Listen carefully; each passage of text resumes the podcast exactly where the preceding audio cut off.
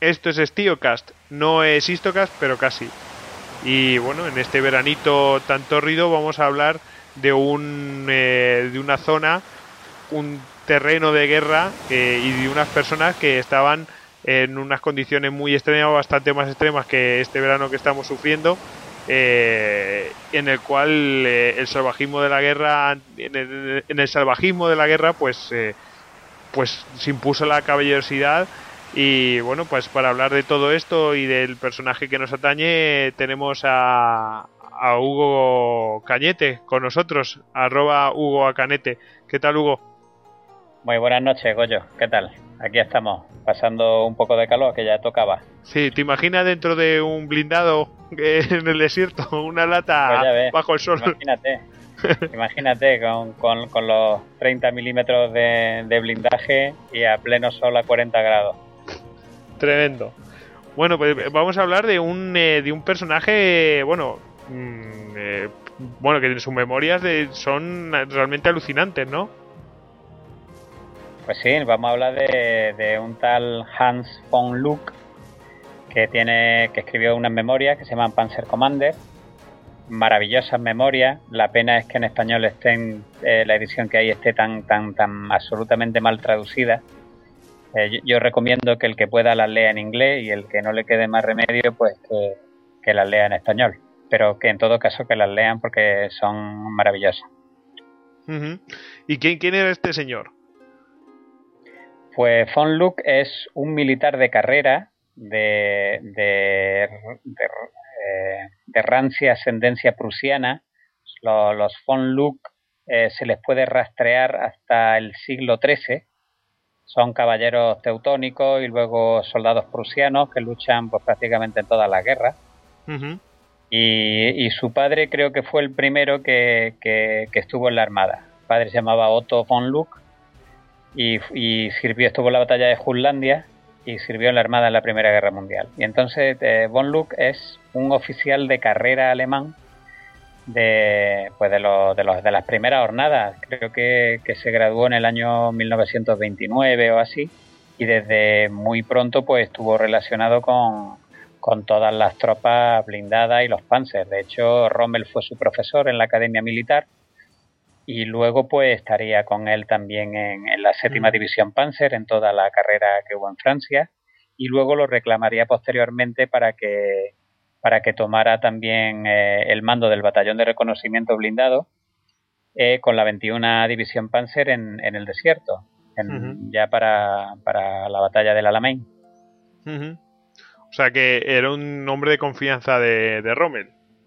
Conocía a Rommel y Rommel le tenía bastante aprecio, sí. Además, pues, eh, como he dicho antes, era un soldado de élite, un oficial muy prestigioso. Y ya en, ya en la campaña de Francia él lideró una, ah, creo que era, no sé si llegó a liderar el batallón de reconocimiento blindado de la séptima Panzer, pero en todo caso sí que tuvo un puesto muy destacado y fue de la, de, eh, de, la, iba en las vanguardias de la séptima Panzer e incluso cuenta una anécdota muy divertida en su, en, su memoria. Cuando la séptima Panzer llega a Burdeos, porque la séptima Panzer, se, la división fantasma de Rommel, empezó a andar hacia abajo, hacia el sur y se plantó en Burdeos para el 17 de junio o así. No, está nada mal. Y, claro, como era, como era el jefe del reconocimiento blindado, pues fue el primero en llegar a Burdeos. Y entonces es Von el que firma el, primer acuerdo de, alto el fuego con, con, uno de los altos generales franceses que estaba, que estaba allí refugiado. Y cuenta cómo fue, él cuenta cómo, cómo entra en la ciudad de Burdeos, aparca cuatro blindados en cada esquina del hotel donde estaba el general, entra con una guardia armada y firman la paz. Por, por, por orden de Rommel, vamos, en, representando a Rommel que todavía venía un poco más atrás. Bueno, pues ahí tenemos que es un, la mano derecha, pero bueno, vemos que a Rommel después en el desierto no, no le va del todo bien después de, de la batalla del Alamein. Bueno, en la batalla del Alamein no le va como como como no, no es favorable para las armas alemanas, ¿no? Y, y Von Luck se tiene que se dedica a cubrir la, la retirada de, de Rommel, ¿no? Claro, de hecho el, papel de Von Luke después de, del Alamein, cuando hay que retirarse hasta Trípoli y luego posteriormente hasta Túnez, el, la, la, acción de Von Luke es absolutamente esencial y brillantísima porque eh, el batallón eh, blindado eh, de Von Luke de la 21 Panzer lo que hace es introducirse en las profundidades del desierto hacia el sur para evitar o informar de posibles maniobras que, hagan los británicos para tratar de embolsar a, las tropas que se retiran. Es decir, su misión es constantemente estar sopesando las posibilidades que tengan los británicos de flanquearlo y evitarlo. O bien informar de que si hay una, maniobra de pinza desde las profundidades del desierto para cortar la retirada, eh, informar de ello para que las tropas blindadas eh, organizaran un contraataque. Y la verdad es que lo, realiza con éxito hasta el final. De hecho, eh, es tanta su valía que, que Von Luck, aun siendo todavía mayor, es repatriado a Europa porque hacían falta jefes de, reconocimiento blindado de su badía. Y entonces a él lo montan en un avión y lo, trasladan a Europa, además con una misión especial que, lo ponen incluso delante de Hitler, porque lo mandaron como mensajero para que llevara un mensaje desde, las tropas asediadas de Túnez. Pero bueno, eso mejor tampoco vamos a destripar el libro, que la gente lo lea porque es fantástico. Bueno, pues eh, ahí tenemos la, valía de, de Von Luke. Sí, sí, bueno, luego sigue en la guerra. Sí. luego eh, participan en Normandía. En Normandía, si, eh, si alguien ha escuchado la famosa operación Woodwood de los británicos, que acabó en un desastre. la operación Woodwood fue primero un bombardeo masivo de alfombra de miles de bombarderos y luego un ataque blindado por parte de los tanques británicos que acabó en un desastre porque eh, unas, unas unidades que había de flak antiaérea con cañones de 88 milímetros, pues en vez de apuntar al cielo los pusieron apuntando a tierra y no sé si, bueno, eh, destruyeron ciento y pico tanques británicos en pocos minutos. Y fue y fue Von Luke, que pasaba por allí, eh, se dio cuenta de la maniobra después del bombardeo, porque allí había un batallón de carros pesados, de tigres, pero resultó bastante dañado, creo que era el 503 Panzerabteilung, pero no, no recuerdo bien. Y entonces, eh, de camino al Estado Mayor, eh, pues vio esas FLAC, vio esas unidades antiaéreas con los 88 y dijeron esto. Y, se paró allí, le dio órdenes, incluso el de la Luftwaffe dijo que él no recibía órdenes de un, de un oficial de, la, de los Panzertruppen y Von Luck sacó la pistola y dijo ahora mismo pone los cañones apuntando a los tanques y, y gracias a eso eh, la, la operación Woodwood fue un fracaso por, Von Luke. gente con gente con carácter, ¿eh? Sí, sí, no, no, era un, era un artista. Pero vamos a ver que, aparte de las acciones de guerra, también hay acciones, o sea, lo que hemos mencionado antes, la caballosidad, realmente eh, cosas curiosísimas en, la guerra en el desierto cuando estuvo ahí en África eh, con, con, los ingleses, porque claro, los ingleses también eh, les, ponían, eh, se oponían a, a la fuerza de Von.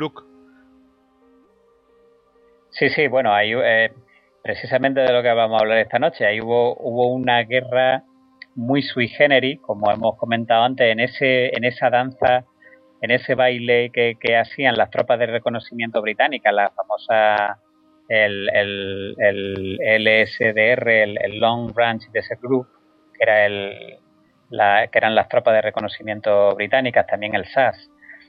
Eh, y, el, y, el, batallón de reconocimiento de, de Von Luck, pues estuvieron prácticamente jugando al gato y al ratón en el flanco sur de, la retirada alemana, pues hasta que llegaron a Túnez. Y precisamente por, por desenvolverse en, en, unos terrenos tan inhóspitos y tan y tan absolutamente dejados de la mano de Dios, pues se dio, pues curiosamente, un cierto una cierta guerra galana, ¿no? Una cierta guerra con galantería donde, bueno, si se tropezaban, luchaban, pero luego no se olvidaban de que eran seres humanos en, el, lugar más recóndito de la Tierra y que, pues, eh, una cantimplora de agua o una lata de gasolina, de más o de menos, suponía la vida o la muerte. Mm, literalmente. Entonces, pues, en estas condiciones extremas, eh, pues los contendientes supieron respetar ese juego limpio del que hemos hablado, que sería impensable absolutamente pues, en otro tipo de frente o en otro tipo de teatro. Entonces, la, eh, este tipo de operaciones se llevan a cabo, como he dicho antes, entre, entre las tropas de reconocimiento británicas, especialmente los Royal Dragoons y el, y el 11 de Húsares, y el tercer batallón blindado de reconocimiento de la 21 División Panzer, que es el que mandaba eh, von Luck. Y entonces, eh, ya si entramos en harina, porque son cosas que cuenta él en su memoria, que después de establecer una vez el campamento para pasar la noche, en uno de los días de la retirada, eh, pues le llega de repente su oficial de inteligencia para comunicarle que los, los Royal Dragoons habían contactado por radio, ¿no? Y entonces el mensaje era, hola, Aquí los Royal Dragoons. Sabemos que no es propio contactar por radio con vosotros, pero resulta que el teniente Smith y su grupo de reconocimiento están desaparecidos desde esta tarde. ¿Están con vosotros? Si es así, ¿cómo están él y su hombre? Y entonces, pues Von Lux le responde, ¿no? Dice, sí, sí, está con nosotros. Todos los hombres están bien y envían saludos a su familia y amigos. ¿Podemos llamaros también a vosotros o al once de Húsares cuando tengamos algún desaparecido? La respuesta británica, por supuesto, vuestras llamadas serán siempre bienvenidas. Entonces, este fue el primer episodio, ¿no? y a partir de aquí, pues todos los días, a partir de las 5 de la tarde, se llegó a un acuerdo, se suspendían las, hostilidades, se llamaría la hora del té. Y a las 5 y 5 minutos se establecería contacto por radio para intercambiar novedades sobre prisioneros o gente desaparecida o algún problema que se pudiera tener.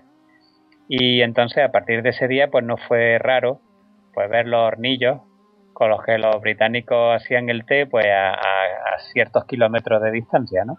Pues como ya se declaraba el cese de las hostilidades a partir de las 5 de la tarde, pues ya cada se podían descubrir tranquilamente sus posiciones porque ya sabían que ni uno ni otro iban a ser atacados.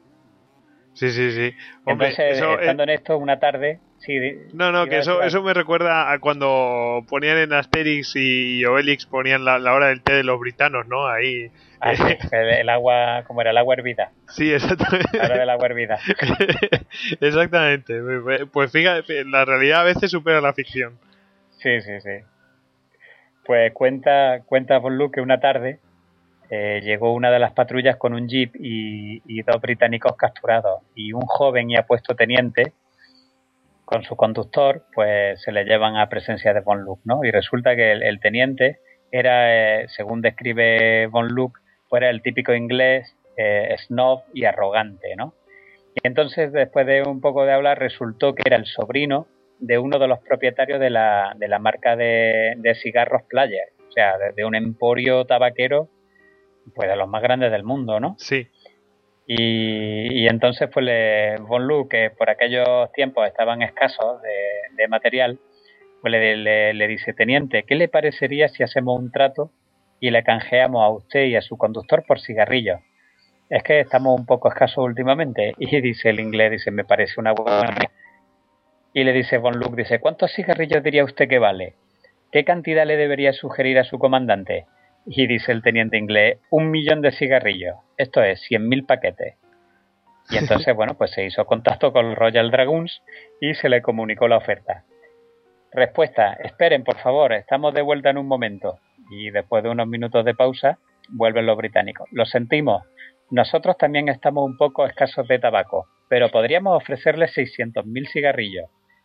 Y dice Von Lu, para mi sorpresa, el joven teniente británico rechazó la oferta de plano. Ni un cigarro menos de un millón. Es mi última oferta. Eso diciéndolo el oficial inglés.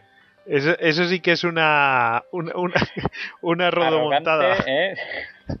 una bravuconada. sí, sí, no, pero claro, es que así que, pues nada, no, no tuvo que pagar con la cautividad el, alto precio que tenía de sí mismo, es decir, no hubo trato y el teniente quedó prisionero. Sí, hay que, hay que pensar en ese rancio borengo, ¿no? De, Sí, sí, no, no, yo no valgo ni uno menos de un millón. Sí, sí, el eh, rollo caballero inglés, en fin. Bueno, luego cuenta que una semana más tarde, poco antes del anochecer, pues el, médico del batallón eh, se alejó para, para hacer sus necesidades, pues se alejó del campamento. Y cuando Luke vio que no volvía, después de media hora, pues empezó a preocuparse y eh, a preocuparse ya no solo por, por, el médico, sino porque esa unidad en ese clima, sin un médico, pues podría entrañar algún riesgo para los soldados, ¿no? Y entonces pensaron que si se habría perdido o si lo habrían cogido los británicos. Contactan con ellos y dicen, sí, sí, tenemos a vuestro doctor, fue a parar directo a nuestra patrulla cuando regresaba a vuestro campamento. Dice, esta vez tenemos una sugerencia que hacerle. Desde que los japoneses han cortado nuestras comunicaciones con el lejano oriente, es imposible obtener quinina y estamos padeciendo casos de malaria. ¿Podríamos cambiar al doctor por alguna cantidad de atebrin sintético? Se ve que los alemanes pues tenían, habrían hecho algún tipo de medicamento sintético que, sustituía a la quinina, ¿no? Bueno, pues un momento, dicen los alemanes. Y, claro, a Von Lux se le presenta un dilema moral. ¿Qué era más importante, debilitar la capacidad, la capacidad combativa de los británicos o recuperar el, al médico? Al final decide hacer el trato y, le, bueno, pues les preguntó que cuántos paquetes querían, se acordó una cantidad y a la mañana siguiente pues dos G con bandera blanca se acercan y se, hizo el, el intercambio. Dice que... que... solamente una vez se rompió intencionadamente el acuerdo, inintencionadamente, perdón, el acuerdo. Dice que una tarde regresaba de una patrulla, o sea, perdón, regresó una patrulla con un camión de, eh, de aprovisionamiento británico cargado hasta los topes. Y el jefe de la patrulla, que era un joven teniente recién llegado, pues le, le dice a Von Luke, mayor, el camión está hasta los topes de carne enlatada, de conservas, cervezas, cigarrillos. Dice el otro, el Von Luke dice, lo, primero que pregunté fue que a qué hora había sido y, el teniente le respondió que a las cinco y media. O sea que habían roto el trato de la hora del té. Sí. y entonces pensó Von Luke, dice, este hecho mm, me va a traer problemas. Así que de inmediato envió un mensaje a Rommel y, le transmite, dice, tengo la impresión de que patrullas británicas intentan flanquearnos por el sur. Y claro, entonces pues Rommel asiente. Eh, y le informa a Von Luke de que otra pequeña unidad va a relevar eh, la posición que tiene actualmente al día siguiente. Es decir, Von Luke lo que hace es que escurre el bulto. Dice, como sé que los, ingleses van a tomar represalias, yo le digo a Rommel que tengo indicios de movimiento británico al sur, me voy yo al sur y los que vengan detrás que arreen, ¿no?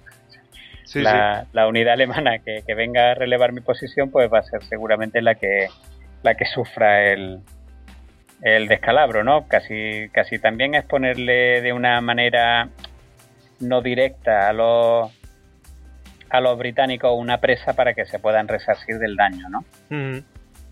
y, nada, pues entonces trae el relevo y, y, el apercibimiento al jefe de la unidad de que los británicos podrían aparecer para ser prisioneros, es decir, se lo deja caer. Sí. Pues parte hacia el sur y efectivamente a eso de las cinco y media un destacamento británico asalta la unidad, la, la, coge por sorpresa y captura dos camiones y, y, desaparece en la oscuridad. Así que claro, como diría Luke, un acuerdo entre caballeros es un acuerdo entre caballeros. Exactamente. Y eh, luego cuando... Bueno, ya... No, no, que, que, cuando él, eh, bueno, ya estaban prácticamente retirada, se comunica con el oficial al mando de los Royal Dragon.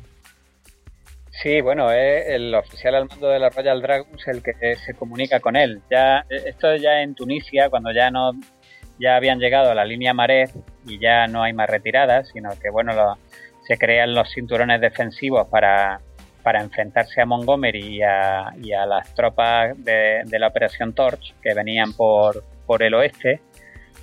Y entonces, pues un día de, las profundidades del desierto surge un beduino eh, que pregunta por Von Luke y que le dice que lleva una carta y que esperaría contestación. Y entonces la carta dice del, del, oficial al mando de los Royal Dragoons.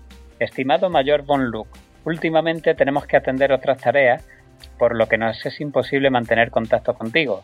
La guerra en África está decidida y me, y me alegra decir que no en vuestro favor. Me gustaría, por tanto, agradecerte a ti y a tu hombre, en nombre de mi oficiales y mi hombre, el juego limpio con el que hemos luchado por ambas partes. Mi batallón y yo esperamos que todos vosotros salgáis de esta guerra sano y salvo, y de que tengamos la oportunidad de encontrarnos alguna vez en circunstancias más favorables, con el mayor respeto. Más tarde de esta carta, Von Luke eh, cuenta también en sus memorias que en otra escaramuza los ingleses capturaron el camión taller de la unidad. Imagínate. O sea, captura el camión taller de la unidad y es casi como, como dejarlo al albur del desierto, ¿no? De, si hay algún tipo de avería, pues no, no, no, no se podría arreglar, ¿no? Sí, sí. Pues eh, cuenta igualmente que al poco tiempo lo devolvieron, es decir, por estimar que no podían dejar a sus enemigos tirados en las profundidades del desierto, ¿no? es decir, hacen la captura, lo piensan un poco mejor, ellos eh, los británicos están también viviendo los mismos padecimientos y están en la misma situación, hacen un proceso empático y dicen, bueno, a esta gente no los podemos dejar sin el camión taller y lo, y lo devuelven. y esta fue la, guerra caballerosa, entre comillas, o esa, ese fair play que hubo en, los escaramuceos continuos del, flanco, de la, del flanco sur de las profundidades del desierto de la retirada de Roma en la Estatua. Bueno, pues eh, ahí queda un caso de caballerosidad porque en la guerra no solamente hay hay casos de, crueldad y tal, pues esto, esto es una cosa que casi reconcilia al hombre, ¿no? Eh, pues bueno, de hecho, después de la guerra, eh, después de la guerra, Von Luke hizo muy buenas migas con, con, con oficiales británicos, con oficiales incluso de, de paracaidistas y gente comando y gente de, de prestigio y fue íntimo amigo de, Ambrose, el, que escribía los libros, el, escritor norteamericano. Pues ahí queda, ¿no? Eh, yo creo que es una buena pildorita para este verano, un buen... Eh, ahora ya un poco para refrescar, ¿no? Eh, ver, todo esto en StioCast. Y bueno, Hugo, nos emplazamos para otro, sino ya para Listocast. Pues como, como vayamos viendo, perfecto. Bueno, pues nos quedamos con Bon Luke y nos congratulamos de que haya gente así por el mundo. Sí, señor. Venga, hasta luego, Hugo. Vale, un saludo a todos, hasta luego.